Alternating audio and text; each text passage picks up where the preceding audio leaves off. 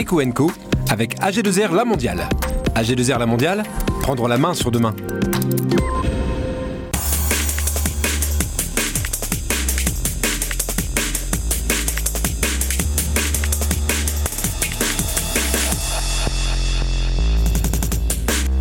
Sécuriser ces installations, ces bâtiments, ces hommes, c'est une priorité stratégique pour l'entreprise. Artemis Group est mon invité et répond à ces préoccupations de l'entreprise. Et puis NeoEco développe l'économie circulaire, indispensable pour mieux gérer nos si précieuses ressources. Cette entreprise nordiste vient de remporter le marché de la déconstruction du port de Beyrouth. Roubaix veut relocaliser une activité textile et compte sur les trois tricoteurs, une toute jeune entreprise lancée par trois anciens étudiants de l'ANSET. Bienvenue, c'est Ecoenco.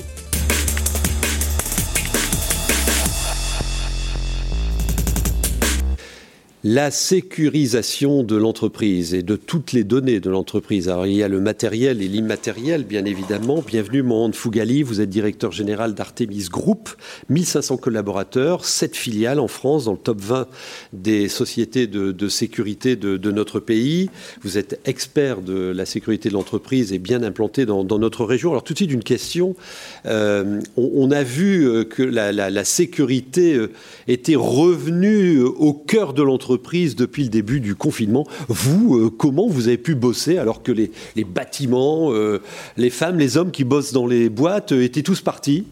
Alors effectivement, la crise sanitaire a eu un gros impact dans nos métiers, hein, puisque bon, beaucoup de choses ont, ont, été fermées, beaucoup de sites ont été désertés, mais malgré tout, les métiers de la sécurité ont dû continuer à travailler. Ouais. Donc, en ce qui nous concerne sur le groupe, les, on a eu une, on va dire une une disparité assez importante entre les différentes filiales, puisqu'on a sept filiales. Hein. Mhm. Certaines filiales ont, eu des très grosses évolutions, d'autres ont, ont été à l'arrêt, hein, comme par exemple la formation, parce qu'on a une université d'entreprise dans, dans le groupe, ça un peu comme les écoles, tout a été euh, intégralement interrompu. Bien sûr. Un peu comme l'événementiel, hein, puisque l'événementiel, dans les métiers de la sécurité, euh, a, ont été totalement à l'arrêt c'est une partie de votre métier, ça. Hein. tout à fait, les, personnes qui surveillent les entrées du Zénith, par exemple. Hein, Exactement. c'est lui. Hein. Nous, on a également le RC Lens ou, le LOSC. Bon, beaucoup d'événements. Euh, là, il n'y avait plus de boulot. il n'y avait plus de boulot. Euh, donc, ces métiers-là ont été très, très impactés. Euh, en revanche, d'autres métiers de notre secteur ont été, eux, ont eu des grosses, grosses évolutions. L'électronique, par exemple, puisqu'on a, on a fourni beaucoup de caméras thermiques puisqu'au moment au départ, on, on contrôlait les, la fièvre, les, montées de fièvre des, personnes qui entraient sur les, sites. Donc on a mis à disposition. C'est ça partie de la sécurité. Exactement. Sanitaire. L'électronique. Et on a également mis, enfin, en, complément de la sécurisation sur les sites, de la sécurité mobile, c'est-à-dire les véhicules qui tournaient dans, sur les communes ou sur les, euh, sur les centres commerciaux lorsqu'ils étaient D'accord. Donc on va dire que la crise sanitaire a eu un impact important chez nous on s'en sort plutôt bien puisqu'on a fait quand même une évolution. Fait plus 6%. Hein. Voilà, on, a évolué quand même sur, euh, sur la période, mais euh, le métier en général a souffert. Puisque 50% des métiers de l'événementiel, par exemple, euh, enfin 50% des sociétés ont eu, ont eu Bien sûr. beaucoup, beaucoup de difficultés. Et, là, c'est la reprise, la relance, et vous êtes confronté, comme nombre de métiers, hein, ils font presque la queue à la porte euh, chaque semaine, confronté à un problème de recrutement. C'est quoi le problème? Tout à fait, tout à fait. Un peu comme bah, vous venez de, le dire, hein, comme la, restauration, ou enfin beaucoup de... de... C'est qu'en fait, si vous voulez, notre métier de la sécurité a deux soucis principaux. Un, les marges. On a un gros souci de marge. Donc, de ce fait, du fait que les marges ne sont pas euh, extrêmement importantes, pour information, les marges au niveau national tournent autour de 2%. Donc, euh, extrêmement faibles ah pour la sûreté. Plus bas que les métiers du voyage, par exemple. Pour la sûreté, hein, parce qu'après la sécurité électronique, etc., c'est autre chose, mais pour la sûreté, 2%, ce qui n'est pas beaucoup. Donc ça nous laisse des marges de manœuvre extrêmement faibles. Et la marge de manœuvre la plus importante sur laquelle on aurait pu jouer, c'est les salaires. Bien sûr. Donc il y, a, quelque chose qui est en train de se faire là actuellement avec le, GES, le syndicat national de, notre métier. Mhm. Une grosse révolution, une refonte totale des, métiers. C'est-à-dire qu'aujourd'hui, une, augmentation escomptée à l'orée de 2023 de 10% de la masse salariale, C'est ce que, c'est ce ah, vous pourriez faire ça euh, sur deux ans. Ah, c'est énorme. Plus, on va tout faire pour. Donc ça, c'est évidemment un levier important pour euh, euh, rendre ces métiers attractifs. Il y a un deuxième problème, vous disiez? Le deuxième problème, c'est la, c'est la formation. Aujourd'hui, si vous voulez, on a des métiers qui sont qui se, ben, qui sont professionnalisés, des, des, des, métiers qui sont maintenant en complément de la police. Je pense par exemple aux, agents cynophiles pour détecter les explosifs ou des, ce, ce genre de choses. Formation salaire qui, qui, qui va avec. Ça, c'est un impératif absolu dans le métier pour pouvoir attirer. Très sincèrement, le métier de sécurité n'a pas bonne presse en général, alors que il y a beaucoup, beaucoup de métiers très, très intéressants. J'invite d'ailleurs euh, les jeunes ou les moins jeunes, et même les femmes, puisqu'aujourd'hui, quasiment 13% des effectifs sont, sont, sont, féminins, à rejoindre les métiers de la sécurité, parce qu'il y a mmh. beaucoup, beaucoup de choses à faire. D'ailleurs, euh, allez euh, visiter le, site d'Artemis, on découvre la palette de, ces métiers, l'adresse s'affiche à, à l'écran. Est-ce qu'on innove dans vos métiers? Alors, principalement de manière technologique. la techno. La technologie. D'accord. Par exemple, sur la vidéosurveillance, les caméras intelligentes. Euh, qui sont aujourd'hui euh, quasiment un, impératif dans, sur certains sites. les outils qu'on met à disposition de, nos agents, qui ont évolué également de manière plus que significative. La géolocalisation, les, les contrôles d'accès en reconnaissance faciale. Enfin, il y a beaucoup, beaucoup de choses qui ont évolué. Uh-huh. Donc les innovations sont principalement, principalement technologiques dans nos métiers. il y a de quoi s'amuser, quoi. Hein, dans, il y a beaucoup de choses. Avec une palette de, métiers euh, très, très diversifiés. Yannick? Oui, le monde du travail est complètement impacté aujourd'hui par les, les problèmes de main d'œuvre, hein, les tensions sur le recrutement, et on voit certains secteurs qui n'étaient pas du tout habitués à dire ceci, salariés, on va vous augmenter. Ce que, ce que nous entendons de votre, euh, avec vous, c'est que vous seriez prêt, globalement, au niveau de la profession, à augmenter les salaires? Tout à fait. Tout à fait. Et ça, ça passe Mais par. Comment ça se passe concrètement? C'est le un salarié, un agent de sécurité qui va dire à son avec le client final. C'est ça. C'est-à-dire qu'en fait, si vous voulez, vous êtes obligé d'y aller là. On va, on va essayer, dans la mesure du possible, de, de, ah, intéressant, hein. de, discipliner, entre guillemets, euh, les donneurs d'ordre, en leur disant que si, aujourd'hui, les niveaux d'exigence augmentent, les salaires que l'on doit proposer, nous, à nos collaborateurs, suivre. Doivent, suivre, impérativement. C'est ce qu'on est en train de mettre en place. Sinon, vous perdez de la substance, de la ressource humaine. ça, va se ressentir au niveau de la qualité des prestations hmm. et surtout une destruction d'emplois qui va être extrêmement importante. On ne uh-huh. pourra pas suivre. C'est pas possible. Est-ce que vos métiers euh, sont euh, durables au sens développement durable? Est-ce que vous avez des actions euh, dans, ce domaine? Oui, bien sûr. Quoi, par exemple? bah, En fait, nous, en ce qui nous concerne, bon, on, a, une implantation nationale, donc on a, sur l'intégralité de nos locaux une politique RSE assez importante, hein, puisqu'on transforme notre parc auto, par exemple, en, véhicule propre. On a, des, on, a, on a beaucoup de choses, si vous voulez. On a une politique importante chez nous. Mais ce qu'il faut savoir, c'est qu'on met à disposition du personnel chez nos clients. Donc on est beaucoup dépendants également de nos donneurs d'ordre, de leur politique RSE. Ah, et donc c'est chaîné, quoi. Et, vos, Exactement. Vos, vos, donneurs d'ordre vous challengent là-dessus. Exactement. Et, vous posent, nous tirent, vers le haut également. Vous posez des questions. Donc, gros, gros sujet de, de, transformation euh, de la ressource humaine de vos métiers. La formation, évidemment, c'est un sujet important. En deux mots, quoi d'autre? Bah, beaucoup, beaucoup de choses. Hein. La, la formation, l'événementiel, il y a beaucoup, on a beaucoup, beaucoup d'éléments. Pardon Ça reprend. Le Zénith a rouvert hier. Hein. Oui, oui, ça reprend. Ça reprend. Bah, vous, avez vu, vous, avez vu, les stades. Hein. Les stades sont, sont, pleins en ce moment. Hein. Les, supporters vont même sur les pelouses. Les perspectives sont très, très importantes au niveau de la sécurité. Et le métier de la sécurité, je pense qu'on en parle beaucoup actuellement. On va encore en parler beaucoup mmh. au vu de l'actualité électorale et les grands événements qui arrivent. Bien sûr. Il faut quand même savoir que tout le monde se prépare aux Jeux Olympiques 2024 en France. Ouais, et qui auront lieu pour partie dans notre région. Tout à fait. Merci beaucoup. la sécurité au cœur de la stratégie de l'entreprise avec le DG d'Artemis Group qui était notre invité.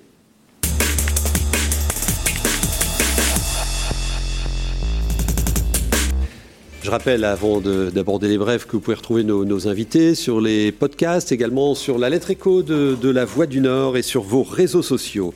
Alors, euh, beaucoup d'informations à vous donner avec toujours la pénurie de semi-conducteurs. Les usines Stellantis, Renault et Toyota sont toujours concernées par les arrêts de production. Chez Stellantis, les usines ont connu en moyenne deux jours d'arrêt depuis euh, début septembre. Toyota, longtemps épargné, a également dû se résoudre, on a parlé, à la suspendre la production à Onin.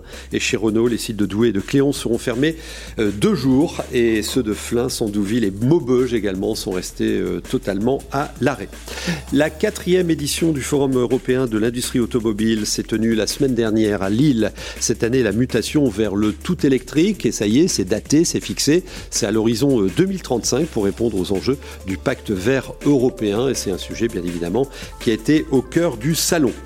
Malgré la réouverture des restaurants, les industriels de l'agroalimentaire euh, qui fournissent les cantines, les restaurants d'entreprise, les bars, les bistrots et aussi les grands chefs n'ont pas retrouvé leur niveau d'activité de 2019. Si la restauration hors domicile a explosé depuis le déconfinement, les habitudes de consommation ont changé. Ainsi, la livraison à domicile et la vente à emporter ont raflé la mise. 62% de la restauration globale, quand même, est poussée par euh, évidemment les confinements successifs et le télétravail.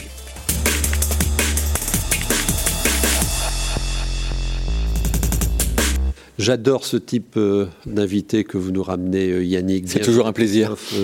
de Boff, qui est président de Néo, Alors, Christophe, ça va peut-être pas vous plaire ce que je vais vous dire, mais vous êtes un chef de meute un chef de meute de, l'économie circulaire. C'est quoi cette histoire? C'est-à-dire que avant c'était linéaire, on, on produisait, on consommait et on jetait. Il n'y avait pas de retour, il n'y avait pas d'éco-conception et il n'y avait pas d'optimisation des ressources. L'économie circulaire, c'est vous, c'est quand les ressources des uns deviennent, les déchets des uns, pardon, deviennent les ressources pour les autres.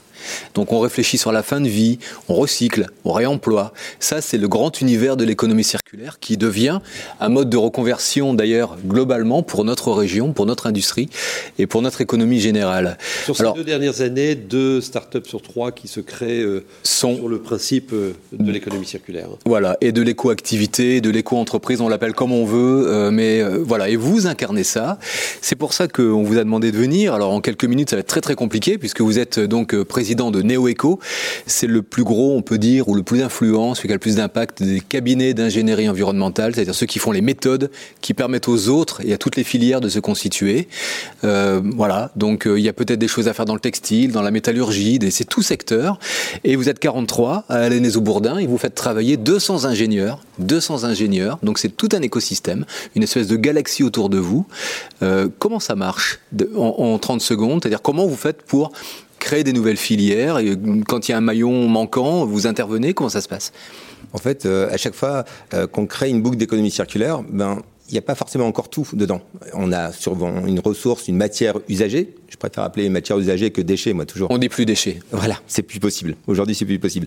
Donc, il y a une matière usagée qu'on va, par contre, caractériser de manière très scientifique. Là aussi, avec des labos euh, qui sont issus du nord de la France, euh, l'IMT Lille-Douai, euh, l'ULCO de Dunkerque, Chimie Lille.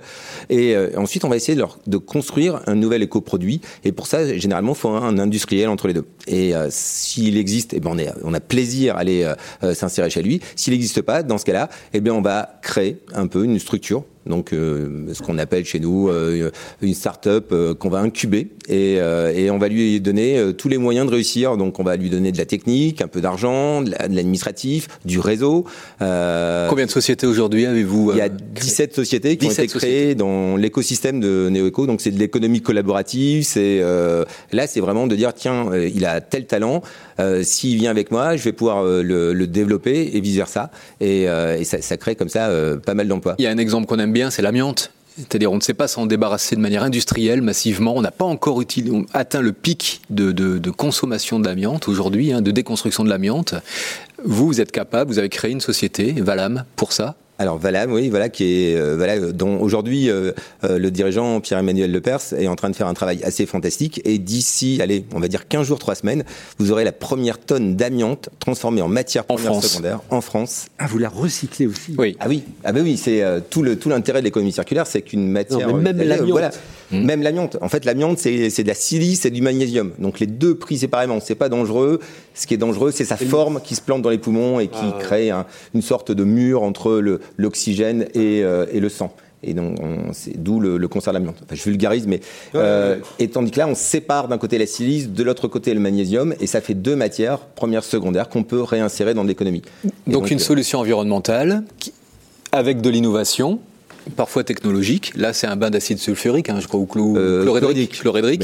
Mais... bon, voilà, on a trouvé l'idée, on a trouvé la méthode, la solution, et vous, vous la massifiez, vous l'industrialisez avec des petites unités de production ou de recyclage ou de réemploi. Il y a quelque chose qui, qui nous a pas mal épaté à la Voie du Nord dans, dans nos pages économiques, c'est c'est ce qui se passe à Beyrouth. Donc le 4 août 2020, tout, ses écoles aujourd'hui. Tout explose, tout explose, c'est le néant, hein, on se souvient, c'est dramatique. Et vous, vous arrivez comme ça, euh, je dis pas les mains dans les poches, mais au culot, à la, à Frenchie, avec deux copains à vous, hein, et euh, vous décidez de vous présenter dans les ministères et de dire nous, des petits Français, on a une solution pour le port. Exactement, on a. Euh, c'est comme ça que ça s'est passé. Tout à fait. Un peu l'appel d'offres. non, non, parce qu'on est allé là-bas. Euh, Vianney Merchez, qui est le, président de, euh, de Newmet, donc qui fait à la base du plafond tendu, il y avait des liens avec le Liban.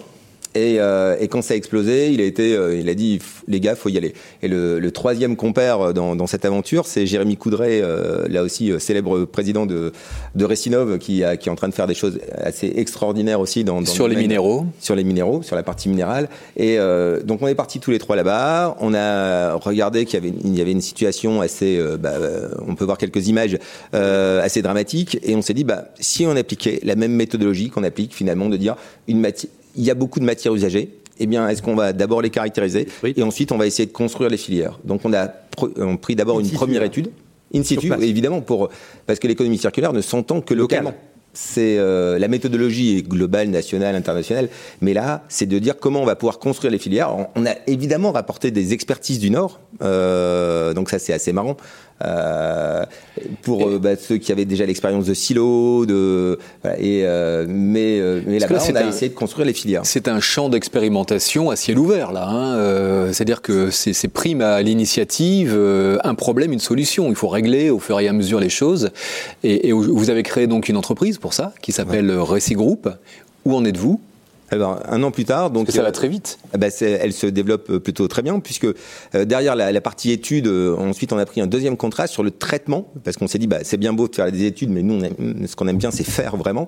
Et là c'était dire de comment on va traiter les grains qui étaient issus des silos, donc comment sortir les grains des silos avec les silos qui qui, qui menacent toujours un peu de de tomber, les, les, grains qui ont été ici mélangés avec des déblais de béton et d'autres typologies. Donc on est en train de finir de les séparer, on a retiré les grains des silos et puis là on est en train de de, construire plusieurs voies de valorisation. Euh, donc ça va du compostage, euh, aussi, il y aura aussi des, briquettes de bois, enfin l'équivalent des briquettes de bois pour, pour le chauffage, etc. Parce que là-bas au Liban, on n'a pas souvent d'électricité. Et, euh, et, il n'y a que deux sociétés en Europe à travailler sur la reconstruction du port, la reconstruction, la démolition intelligente, la reconstruction intelligente d'une société allemande et vous. Voilà. C'est quoi la suite? Comment on imagine Rapidement. Eh ben, la suite, ça va être de, justement de regarder avec euh, nos amis allemands comment on peut aussi avancer, puisque finalement on s'est rencontrés là-bas, on s'est bien aimé, et puis avec le partenaire local qui s'appelle Man Enterprise, qui est une sorte de, de rabot du tilleul local, mais local au Moyen-Orient. Entreprise de bâtiment. voilà. Euh, c'est de comment créer aussi une implantation durable dans tout le Moyen-Orient pour aller porter les valeurs de l'économie circulaire sur euh, l'ensemble du Moyen-Orient. Donc vous voyez. Euh, tout ça à partir d'Alain les c'est quand même pas mal. C'est ça. il y a, bon, voilà. l'effet, d'une mm. part, c'est un modèle économique vertueux et en plus le savoir-faire circulaire des Hauts-de-France s'exporte. Ben, bonne chance à vous. Christophe Deboff, président de NeoEco, était notre invité.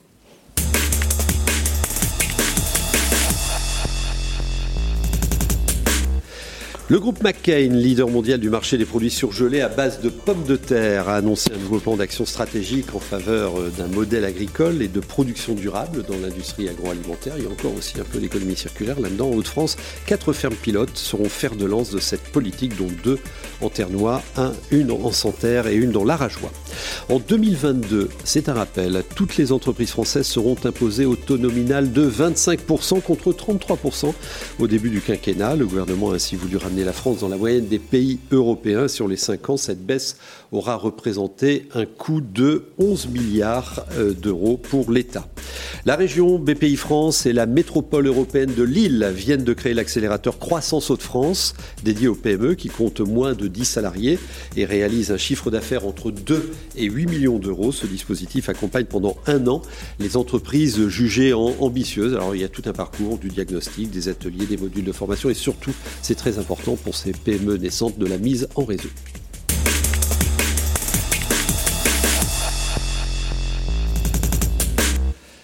Bienvenue, Sacha Boyadjan. Vous êtes cofondatrice des Trois Tricoteurs. Alors, l'histoire est belle, hein, avec euh, deux collègues de l'ANSET, l'école d'ingénieurs euh, du textile installée à Roubaix, donc Alex et Victor. C'est ça.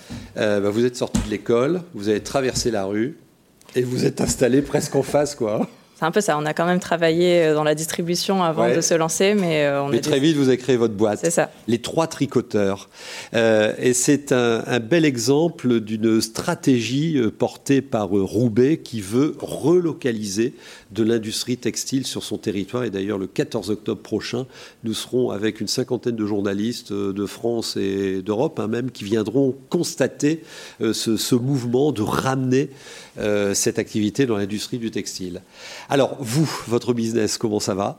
Bah, on a ouvert le euh, 1er juillet, donc là on commence tout doucement. Euh, et, on est super contente de commencer à tricoter. Donc du coup, euh, vous pourrez venir personnaliser vos pulls et vos chaussettes dans notre atelier et regarder la fabrication sous vos yeux pendant que vous buvez un verre de la région. Vous fabriquez réellement in situ et en plus, il y a un bar qui est, hein, qui est intégré à, à C'est vrai, on arrive, on donne sa, sa, pointure et on ressort avec ses chaussettes. Hein. Euh, plus ou moins, mais euh, en tout cas, on produit totalement à la demande. On ne lance pas les machines tant qu'on n'a pas de commande. Donc, euh, Vous êtes jeune, jeune entrepreneuse. je, je, lisais qu'avec vos deux collègues, vous aviez besoin de redonner du sens à votre métier. C'est quoi le sens de votre métier?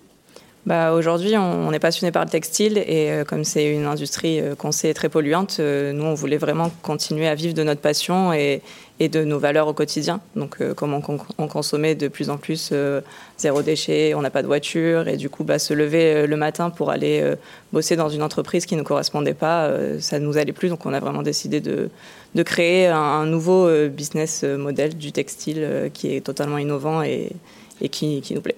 Et ce modèle euh, innovant, effectivement, fait des petits parce que des grands donneurs d'ordre sont en train de, de, relocaliser des petites unités de production pour fournir les magasins euh, sur la zone euh, de, de chalandise. vous, votre parti pris, c'est de produire à la demande.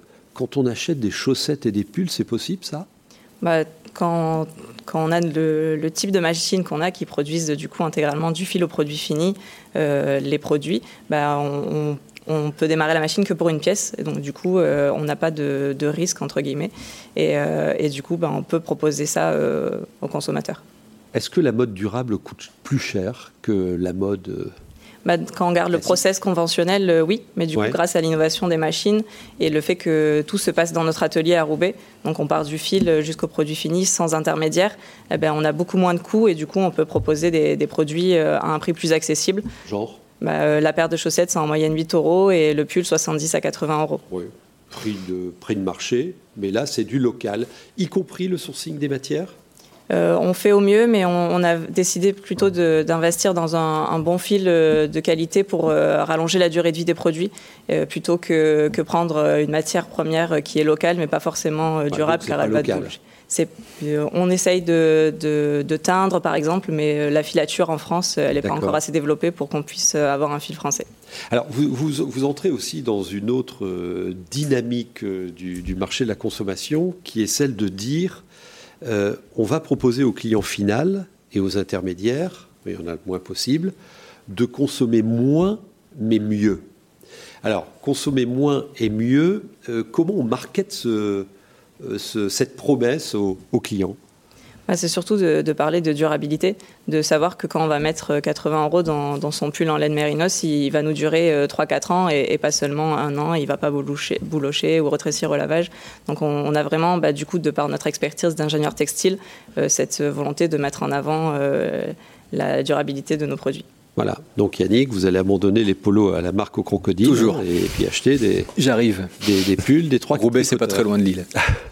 oui, euh, il y, a, 50 ans, euh, Roubaix était la capitale euh, européenne du fil à tricoter.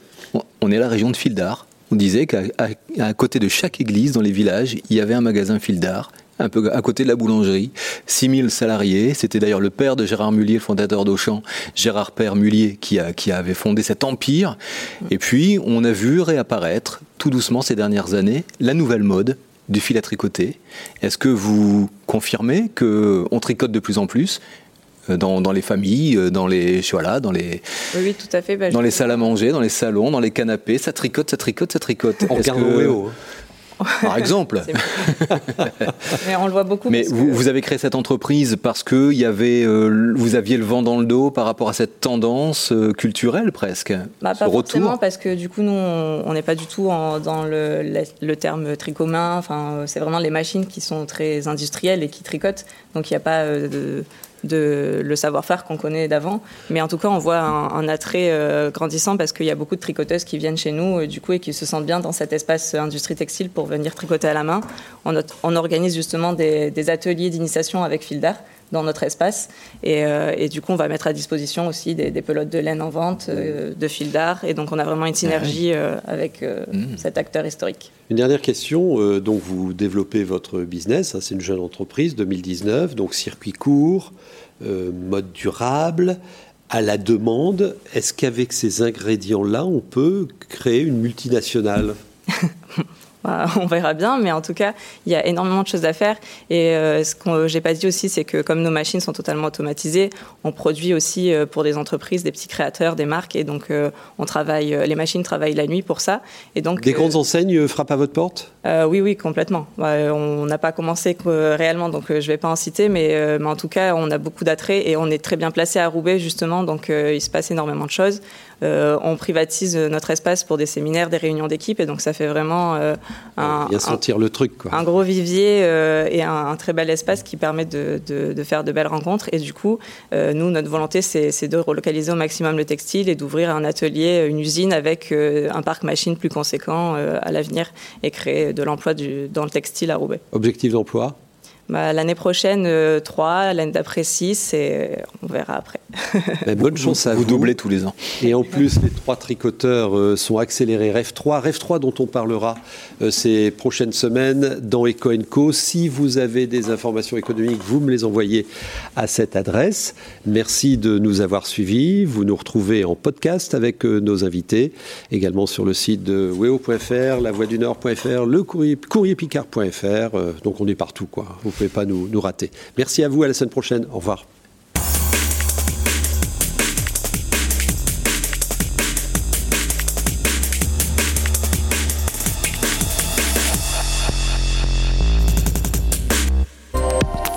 Eco avec AG2R La Mondiale. AG2R La Mondiale, prendre la main sur demain.